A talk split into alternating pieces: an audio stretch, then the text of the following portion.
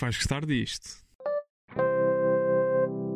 Olá a todos, o meu nome é João Diniz e sejam muito bem-vindos a mais um episódio do Acho que vais gostar disto, o podcast que é também uma newsletter com sugestões de coisas para ver, ler, ouvir. Comigo tenho, como sempre, para um episódio especialíssimo, Miguel Magalhães. Miguel, como é que estás? Estou muito bem. Este episódio é indeed bastante especial.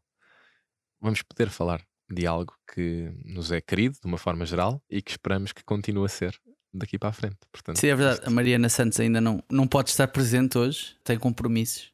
Tem, Tem tem, compromissos. tem. Tem não pode estar presente hoje. compromissos com o sol. Sim, mas estou cá eu e o Miguel para falar da estreia, uma, de uma das estreias do ano, se calhar a principal estreia do ano, vou arriscar no mundo das séries, que se chama House of the Dragon. Rhaenyra, no queen has ever sat the Iron Throne. The king has an heir, Daemon Targaryen. I will not be made to choose between my brother and my daughter.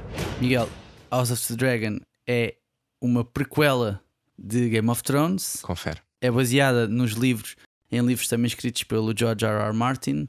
A primeira pergunta que eu te quero fazer é. Até estou meio emocionado com isto. É o que é que. Epá, não, porque para quem gosta deste universo é fixe ver de volta ideias parecidas. Se bem que a série não é. Vai atrair, obviamente, quem gosta de Game of Thrones, mas isso não é um fator eliminatório, ou seja, quem não viu pode ver. Mas já lá vamos. A primeira coisa que queria perguntar é o que é que podemos esperar deste House of the Dragon que vai estrear eh, domingo barra segunda-feira, domingo para segunda-feira aqui em Portugal. Domingo para quem está nos Estados Unidos, segunda-feira de madrugada para quem mora noutros sítios. Sim. Vamos ter que ter muito cuidado porque não quero todo revelar spoilers nenhuns. Eu e o João fizemos o esforço de, nos últimos tempos, estar a ler os livros que vão estar na base da série para nos também ajudar um bocadinho a perceber qual é que é o contexto e o que é que agora nesta nova série o que é que podiam ser um bocadinho os planos e o que é que podiam trazer também até de novo em termos de história para não ser só uma coisa repetida ou que já tínhamos visto. A história do House of the Dragon é baseada num livro também, obviamente do George R. R. Martin, que é o Fire and Blood, que por alguma razão na tradução para português trocaram a ordem e é Sangue e Fogo, não me perguntes porquê. que foi um livro que começou a ser pensado ainda enquanto o George R. R. Martin estava a escrever o Song of Ice and Fire, que era a saga e a franquia, digamos assim, que teve na base de todas as temporadas do, do Game of Thrones. E basicamente houve uma altura em que, enquanto ele estava a escrever a história do Game of Thrones, começou a falar imenso e a querer focar-se imenso na história dos Targaryen, que são uma das famílias mais importantes do universo de Game of Thrones, especialmente através da personagem da Daenerys, né? que é a grande sobrevivente dessa família. Mas ao longo das oito temporadas e mesmo nos próprios livros do Game of Thrones, nós nunca temos assim um grande contexto para o que é que foi a existência desta família, até para o que é que foi o reinado em Westeros e como é que eles se tornaram tão importantes ao longo da história. E este livro é muito isso, ou seja, é perceber um bocadinho o que é que foi a origem da hegemonia desta família 300 anos antes dos acontecimentos onde o Game of Thrones se inicia. E portanto, e daí tu teres falado e bem que é uma história que pode trazer novos fãs, porque quem nunca viu Game of Thrones pode perfeitamente começar a ver esta série e ser eh, uma tela limpa, ou seja, não tens de saber nada, não tens de saber quem é que são as famílias, não tens de saber o que é que aconteceu para a frente, Sim, não precisas do contexto de Game of Thrones para De ver todo. House of the Dragon. de todo, de todo. O livro de- do Fire and Blood tem 800 páginas, acho eu, portanto há muita história dos Targaryen para cobrir. A tradução portuguesa foi dividida em- em duas partes. Uma primeira parte que tem mesmo os primórdios dos Targaryen, ou seja, no Game of Thrones, quando nós conhecemos a série, já existem os sete reinos e existem uma série de famílias estabelecidas, mas isso não foi sempre assim.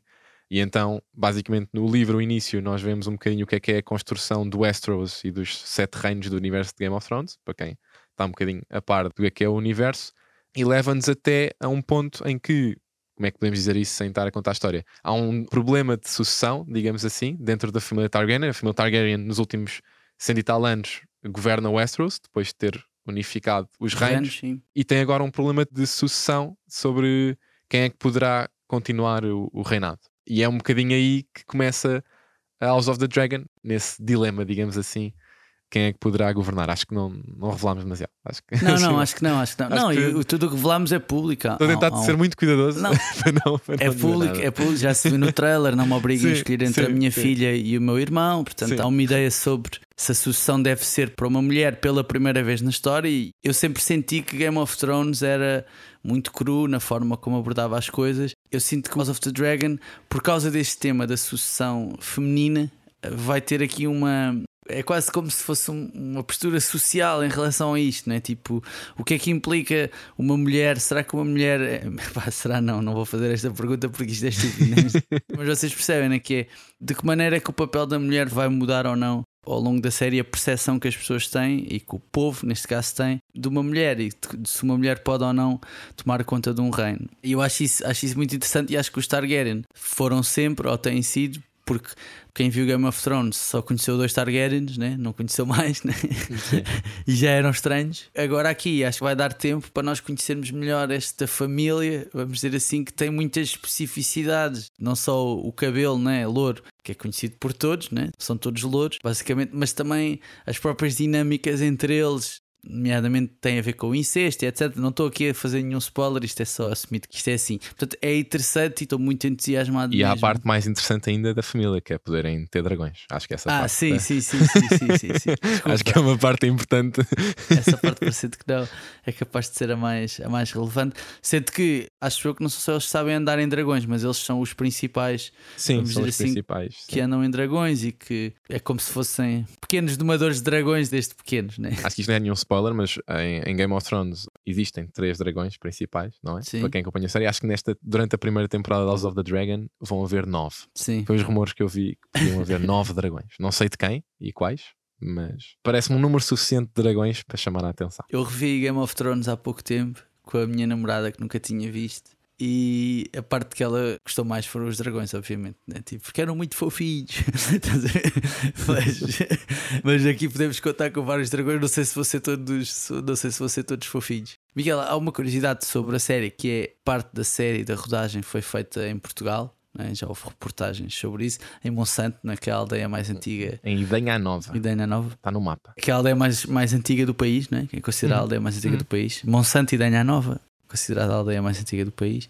Sim, e o cast também é interessante. Quem é que podes contar-nos que entra na série? Olha, como tu bem sabes, Game of Thrones é conhecido por ter, eh, às vezes, eh, 50 personagens eh, a existir ou a aparecer de forma regular. E acredito que House of the Dragon, do que eu já li até dos livros, não será muito diferente, mas na minha opinião havia quatro personagens, quatro, cinco atores que fazia sentido destacar. O primeiro, e acho que é o mais popular, é o Matt Smith, foi Doctor Who durante imenso tempo. Ah, mais recentemente ganhou muita popularidade ao fazer o The Crown e fazer de Príncipe Felipe. Até mais recentemente era o vilão do Morbius, um filme que não foi catalogado. E se a Mariana qualidade. cá, diria que Matt Smith tem Big Dick Energy. Dirias? Tem, tem, tem. Diria. Também acho que sim. E portanto ele vai, pronto, vai fazer parte da família Targaryen. Vai ser o Daemon Vai Targaryen, fazer Daemon Targaryen, que vai ser uma das personagens principais o irmão do rei. nesta O nova irmão mais aventura. novo do rei. sim. Exatamente. Temos o Paddy Considine. O nome em si não vai, não chama logo a atenção para quem é que é, mas eu acho que é um daqueles típicos atores britânicos que já te habituaste a ver imensas coisas. Em não sei quantas coisas. Em não, sei, em não sei quantas coisas, sei que mais recentemente ele fazia parte em algumas temporadas do Peaky Blinders. Ele fazia uma das personagens, não era principais, mas daquelas que apareciam num dos gangues. E hum, também sei que teve em dois dos Bournes, da saga do Jason Bourne. Depois há ainda o Rhys Ifans, que também já apareceu numa série de coisas, sendo Sim. que, como nós estávamos a falar antes de começarmos a gravar, Rhys Ifans, a minha primeira memória dele é com ele de cuecas, só de cuecas e meias no Notting Hill. Sim. Sendo que aqui vai fazer um papel que não é bem esse, é o papel de mão do rei, não é? Tipo, vai ser a mão do rei. A mão do rei, para quem não conhece o, o universo de Game of Thrones, a mão do rei é uma espécie de conselheiro principal, vamos dizer assim, do rei, que é um cargo de muita importância em Westeros, né? Sim, Nesse mundo, sim. E pronto, eu também lembro-me bastante. Portanto, passámos de boxers no Notting Hill, viver em casa do Hugh Grant para ser a mão do rei, sim. Yeah, E portanto, pronto, é uma das caras conhecidas também. Há também a Olivia Cook, que é mais conhecida se calhar por ter aparecido no, no Bates Motel, era uma das personagens principais. E há ainda um ator que eu quando estava a pesquisar de quem é que estava no elenco, que não é de todo conhecido, mas que tem a particularidade de fazer parte tanto do Game of Thrones como do House of the Dragon. É um ator que se chama Jefferson Hall, que apareceu em dois episódios de Game of Thrones, acho eu, alguns na primeira ou na segunda temporada, mas daquelas personagens esquecíveis, e que agora vai aparecer novamente em House of the Dragon com outra personagem completamente diferente. E acho que é o único caso, posso estar a ser injusto, mas acho que é o único ator a estar presente nas duas séries. Portanto, achei que era interessante eh, mencionar, mencionar isso. E ainda sobre Monsanto, tinha esquecido de dizer que achas que Monsanto estar no mapa poderá fazer, por exemplo, como Dubrovnik ficou muito mais popular depois de saber que era a localização de onde é gravado, por exemplo, o King's Landing e onde é o, o centro do Westeros, onde passa toda a vida política, acho que poderá fazer o mesmo por Monsanto. não sei, não tenho a certeza. Honestamente, gostava que sim, mas não tenho a certeza que faça isso. Depende da visibilidade que tiver, honestamente. Charters até Monsanto. Sim. Outra, outra das curiosidades deste. Curiosidade não é uma curiosidade, né? é mais um facto. Um facto pode ser uma curiosidade. Sim, mas não é surpreendente, não é surpreendente, é mais por isso que é o Miguel Sapochnik, que foi o, um dos realizadores de Game of Thrones, realizou alguns dos episódios mais emblemáticos de Game of Thrones, vai também realizar alguns episódios neste House of the Dragon, sendo que ele ganhou um Emmy. Ele é o próprio showrunner Sim. do House of the Dragon. Ele com, com o senhor que é o Ryan Condal, são eles mesmo que, ou seja, da mesma forma que o D.B. Weiss e o David David Benioff. Exato, David Benioff, exatamente, eram os showrunners do Game of Thrones quando começou, ele, ele vai ser mesmo agora, vai estar a supervisionar tudo, portanto tem tudo para correr Sim, bem. e sendo que o Miguel Sapochnik tem provavelmente a realização de um dos episódios mais emblemáticos da história da televisão, que se chama Battle of the Bastards. Para quem quiser, pode ir pode ir à procura. Aliás, já vamos falar daqui a bocado um bocadinho de Game of Thrones nos créditos finais. Miguel, qual é que é a tua expectativa principal para o que aí vem? Nós estamos a gravar isto na, na quinta-feira, a série vai estrear segunda, não é? Em Portugal, segunda-feira. Alguns de nós não viram rigorosamente nada, sim. Sim, sim. Uh, não sei O que nada. é que estás à espera a ver e, e, o que é que gostavas que acontecesse? Pronto. Olha, eu vou-te ser sincero, tenho uma expectativa grande primeiro na forma como os livros vão ser adaptados. Nós agora, em preparação até para o que ia ser a série, começámos a ler os livros e os livros que estão na base agora da House of the Dragon são bastante diferentes dos que tiveram na base de Game of Thrones, porque para quem lê os livros do Game of Thrones, cada capítulo era escrito da perspectiva de uma personagem e era assim que a história ia avançando, enquanto o Fire and Blood é escrito como se fosse um livro de história falso da história do Westeros, ou seja, basicamente há um há alguém que está a escrever a história, vamos tendo alguns diálogos, mas acho que em termos de, não vou dizer riqueza de perspectivas, mas a forma como o livro está escrito é uma experiência diferente do que tu te habituaste a ver no Game of Thrones. Eu acho que é interessante a forma como eles vão fazer a adaptação para a série, apesar de estar no mesmo universo, material que está escrito de maneira, apesar de tudo, bastante diferente. E quer perceber se a riqueza de diálogo que caracterizou o Game of Thrones em diferentes personagens, se vamos continuar a ter isso também no House of the Dragon e, e espero que tenhamos e acho que, e acho que vamos ter. Depois há também a forma como a história se vai desenvolver um, um bocadinho ao longo de diferentes temporadas. Há rumores que dizem que a história já está pensada para 3, 4 temporadas, com base no livro que existe, mas o George R. R. Martin, que ainda está por acabar o Game of Thrones, a história oficial, em os livros, livros, não, os livros. nos livros ainda não, ainda não os acabou, já revelou também que há um segundo volume para a história dos Targaryen que supostamente vai levar a prequela até ao início de Game of Thrones. E ele também ainda está a escrever isso. Portanto, eu não sei muito bem como é que o homem vai ter tempo, mas estou curioso também para perceber se a determinada altura House of the Dragon não vai ter alguns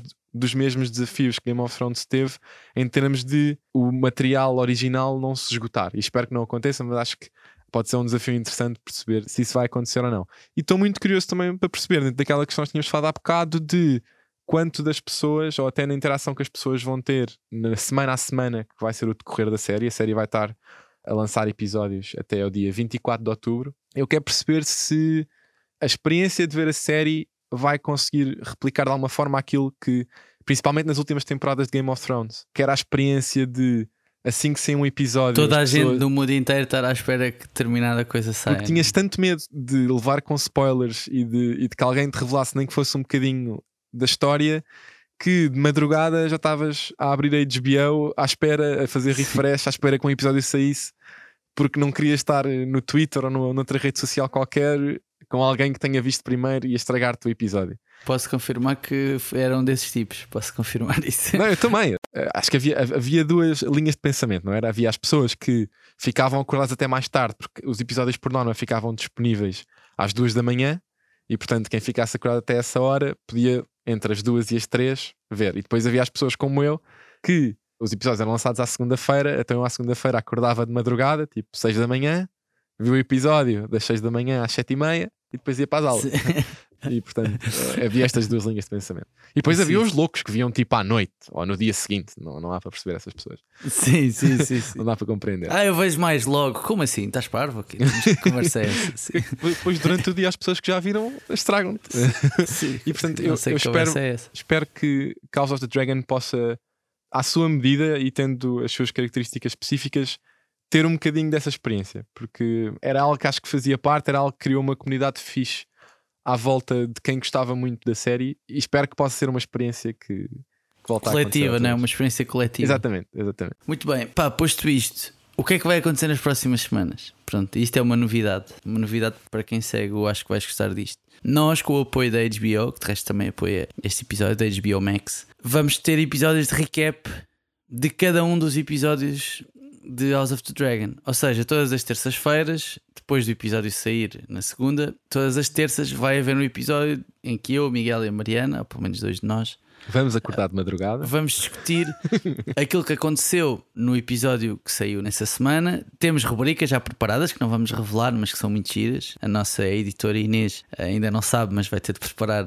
um, dois ou três jinglezinhos novos para nós podermos usar. E portanto, ao longo de 10 semanas, porque a série vai ter 10 episódios, nós vamos estar aqui todas as terças a comentar as principais incidências de House of the Dragon. É isto, não é, Miguel? É sim, senhora. estou muito excited. Sim, estamos muito entusiasmados com isto. Esperamos que vocês fiquem aí do nosso lado. Imagina, algo que nós faríamos naturalmente se não tivéssemos Sim. que gravar um podcast. Agora temos só que ter microfones à nossa frente e, É isso e mesmo. gravar. Portanto, tem tudo para correr bem. Sim, é isso mesmo. Bom, Miguel, estão dadas as novidades. Está na hora de irmos para os nossos créditos finais. Pá, que eu acho que há pouco mistério sobre o que é que vão ser os créditos finais. Acho que há pouco mistério. Vamos lá então. In case I don't see ya, good afternoon, good evening, and good night. Bom, nem sequer te perguntei o que é que íamos falar nos créditos finais, porque assumi só que os créditos finais de, de um episódio sobre House of the Dragon são, obviamente, as oito temporadas de Game of Thrones. Yeah. Para quem não esteve presente no mundo nos últimos 10 anos, Game of Thrones é capaz de ser a série mais popular da última década, a última grande série a ter provavelmente esta comunhão de experiências em que as pessoas no mundo pré-binge ou já pós-binge ainda viam um episódio de cada vez. Pá, está recentemente ficou disponível em 4K na HBO Max, que faz alguma diferença, principalmente nos episódios em que existem batalhas, nomeadamente o Miguel ontem à noite estava-me a confessar que esteve a ver um, um episódio que é o Long Night, que é tipo um dos episódios mais famosos da série. Eu que tenho curiosidade, e aliás, eu quando vi recentemente as temporadas todas de Game of Thrones ainda não estava disponível em 4K, ficou logo a seguir, fiquei um bocadinho, fiquei um bocadinho lixado com isso. Podia ter visto logo. Mas há um episódio também que é o Battle of the Bastards, que estávamos a falar há pouco, do Miguel Sa- Sapochnik, que eu acho que é uma experiência, tem de ser uma experiência ver aquilo em 4K. Epá, e depois, mais importante do que isso tudo, é a história de Game of Thrones e todas as interpretações possíveis. Por se fores perguntar a alguém sobre o que é que é Game of Thrones, as pessoas vão te responder várias coisas.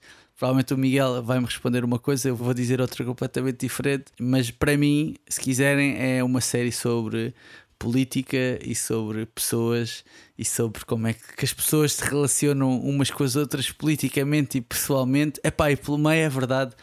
Cortam-se umas cabeças e há para lá uns dragões e não sei o quê. Sim, sabes Isso- que a, a- a dificuldade que eu tenho às vezes, e há várias pessoas que eu. Não, há várias, mas algumas pessoas que eu conheço que nunca viram. E às vezes a razão para dizerem que nunca viram é tipo. Ah, eu não, sou não é muito. dragões. Não, não é tipo, né, sim, mas é dragões ou, ou do género de. Ah, cenas tipo de magia e de fantasia não é bem o meu género, eu gosto mais de outro tipo de coisas. E o que eu tento às vezes sempre dizer é: isso é tudo um acessório. As espadas, Sim. eh, os dragões, eh, as magias, os walkers, os white walkers que andam por lá, eh, que são uma espécie de zombies, isso é tudo acessório. Aquilo é uma série sobre pessoas, sobre poder, sobre influência, que simplesmente acontece num contexto muito específico de um mundo imaginário. Mas é difícil alguém não se ligar ou não gostar daquilo. Eu acho muito difícil alguém que veja Game of Thrones não gostar. Acho mesmo. é uma das grandes peças de cultura pop, vou dizer, dos últimos 50 anos, facilmente. Eu estava a tentar lembrar-me de quando é que comecei a ver e não consigo dizer ao certo. Eu acho que foi tipo alguns na terceira temporada. Sim, eu também. Eu comecei a ver Ah, para aí na Foi terceira. foi- é se calhar ali na terceira comecei a quarta ver- que entrou tipo no mainstream, não é? Antes era, era, aquela, era tipo aquele nicho típico da HBO que ia crescendo aos poucos e às tantas mais pessoas começaram a ver. Eu sinto que Foi um por causa do, do Red Wedding, que é uma cena de um episódio chamado Reigns of Castamere, que é um episódio da terceira temporada. Ficou viral na internet porque uma série de pessoas filmaram-se a reagir a esse episódio. Pronto, para quem sabe o que é que é o Red Wedding, não preciso dizer nada. Para quem não sabe, também não quer estragar a experiência. Portanto, a única coisa que podemos recomendar, Miguel, é que vão ver Game of Thrones. eh, Se calhar depois de ver House of the Dragon, ou paralelamente, não faz mal nenhum. Podem ver à vontade, está disponível na HBO Max. Miguel, pá, estou muito excitado com o que vai acontecer na segunda-feira. Espero conseguir controlar o despertador para as seis. até lá, sim, controlar-me até lá para ver. Nós aqui voltamos a ver na terça-feira para falar, para fazer o recap do primeiro episódio deste House of the Dragon. Obrigado à HBO Max que apoiou aqui, eu acho que vais gostar disto e que vai apoiar ao longo das próximas semanas. E obrigado também a todos vocês. Já sabem que podem e devem ouvir e subscrever este podcast, deixar estrelas e críticas no iTunes e também no Spotify, seguirem-nos no Twitter, no Instagram e no TikTok e subscrever a newsletter. Acho que vais gostar disto, que todas as terças e sextas-feiras vos dá as melhores sugestões de coisas para ver, ler, ouvir. Miguel, saudações targarianas. Podemos acabar com um bocadinho do genérico de Game of Thrones? Claro, claro. Podemos acabar claro com um temos de bocadinho? acabar assim. Podemos acabar acabar, ok. Até para a semana, malta. assim. Até para a semana.